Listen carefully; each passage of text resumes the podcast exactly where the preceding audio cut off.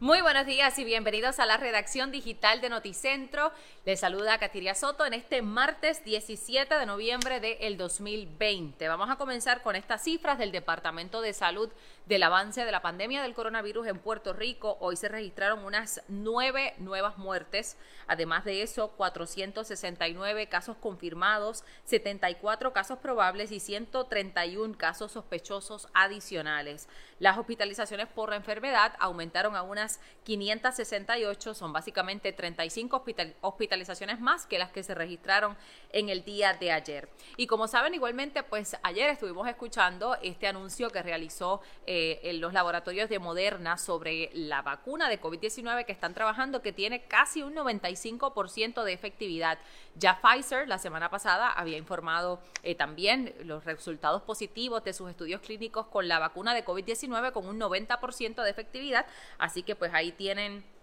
Dos buenas noticias que ya están generando movilizaciones en todas partes del mundo, en Estados Unidos, en América, también en Europa, sobre estos planes de vacunación una vez ya esté disponible esta vacuna. Aún así, pues igualmente han comenzado cierres o han continuado los cierres en muchas partes del mundo, porque mientras esta vacuna no esté disponible, pues eh, se tienen que tomar medidas. Y el COVID ha logrado un repunte tan alto en muchas partes de Europa eh, que, por ejemplo, en Austria eh, comenzaron más restricciones restricciones, eh, confinamiento desde hoy. Eh, igualmente habíamos escuchado cómo en Francia, en otras partes de Europa, también se habían eh, vuelto a poner restricciones de toques de queda, de solo eh, pues, servicios esenciales en la calle funcionando. Así que pues se siguen tomando estas medidas en Nueva York, desde Nueva York hasta Seattle, en los Estados Unidos, hasta Seattle, que está en el extremo oeste, se siguen igualmente llevando a cabo cierres en diferentes zonas por estos aumentos de COVID-19 que ya se había dicho que en esta época de otoño y de Navidad,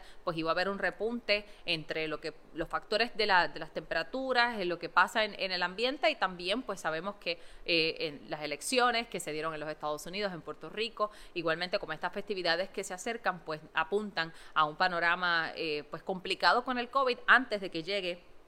esa vacuna. De hecho, hablando de la vacuna, pues eh, como saben, se pospusieron los Juegos Olímpicos de Tokio 2020, que aunque van a ser en el 2021, pues se quedan como Tokio 2020 y se ha dicho que la organización no le va a exigir a los atletas que tengan eh, la vacuna. Eso es lo que se dice hasta ahora. Vamos a ver si de aquí a que pues se acerque la fecha de los Juegos, que va a ser eh, para eh, después de, verano del año que viene, veremos si eso de alguna manera cambia y si es que sí le piden a los atletas que estén vacunados para evitar eh, contagios entre ellos una vez eh, pues se activen todas estas delegaciones que van a estar llegando a Tokio para realizar los Juegos Olímpicos.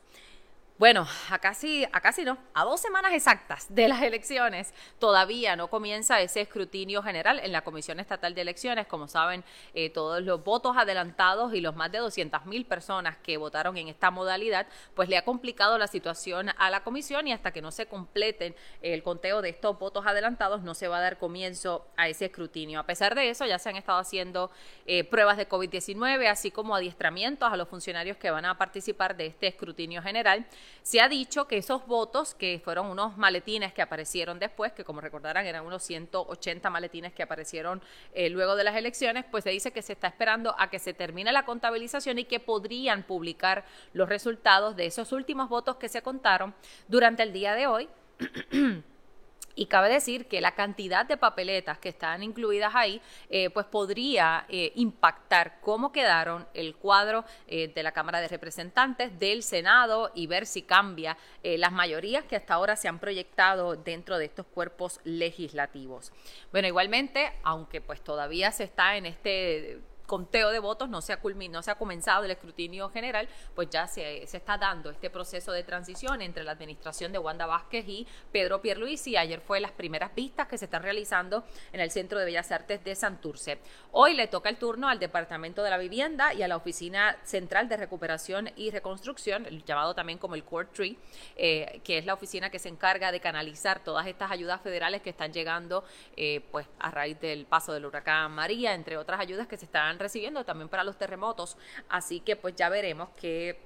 surge durante estas vistas del día de hoy de estas dos dependencias gubernamentales, vivienda y el Core Tree, que estarán eh, pues en estas vistas de transición de gobierno. Bueno, han sido terribles las imágenes que hemos estado recibiendo desde nuestros hermanos de Nicaragua. Como saben, pues estuvo pasando, todavía debe estar eh, pues haciendo eh, estragos ahí. El huracán Iota entró como categoría 4 al noreste de Nicaragua, vientos extremos, la subida de una eh, marejada mortal que me imagino que muchos han visto esas imágenes en las redes sociales de cómo el mar ha entrado a estas costas de Nicaragua y pues ha sido devastador. Este fenómeno llega a esta zona de Centroamérica solamente dos semanas después de que ETA también azotó esta zona, Así que pues eh, sin duda es una situación muy complicada. Mucha gente nos han estado escribiendo porque quieren ayudar a estos hermanos eh, de Nicaragua y pues vamos a en Noticentro, por supuesto, le tendremos más información de cómo podremos en, adelante ayudar y unirnos a estos hermanos latinoamericanos que están pasando este embate de estos dos huracanes. Nosotros que vivimos una situación eh, parecida aquí en Puerto Rico, ¿no? Con Irma y después María, aunque no fue en la misma intensidad Irma, que, que sí es lo que les ha pasado a, ellos, ¿no? Que ETA sí pasó por, como un huracán muy fuerte y ahora está recibiendo IOTA, pues eh, mucha gente me ha escrito, mire, se me ha levantado eh, el síndrome postraumático de lo que vivimos en Puerto Rico, de ver esas imágenes de estos hermanos latinoamericanos, así que vamos a unirnos para poder darles la mano y ayudarlos. En cuanto al tiempo, se van a estar desarrollando aguaceros en sectores del interior, el noroeste de Puerto Rico, esa combinación del calor y la humedad que siempre genera esos aguaceros en esta zona, pero igual vamos a tener un patrón húmedo eh, por una vaguada que está al este de las Antillas y también una onda tropical que se está adentrando a nuestra región entre miércoles y jueves, así que nos esperan unos cuantos días lluviosos, mucha precaución y pues paraguas en mano, ya lo sabe. Hasta el viernes se espera que esté este patrón variable del tiempo, así que estaremos entre periodos de sol y de lluvia. Gracias a todos por conectarse. Eh, ya saben que este informe que hacemos todas las mañanas está en formato de podcast. Usted puede entrar a Spotify, a Apple Podcast o cualquiera de estas plataformas, busca Noticentro y ahí va a encontrar este informe que hacemos a diario para que pueda compartirlo. Ya saben que los espero a las 4 de la tarde con estas y otras informaciones en nuestra edición estelar. Que tengan un excelente día.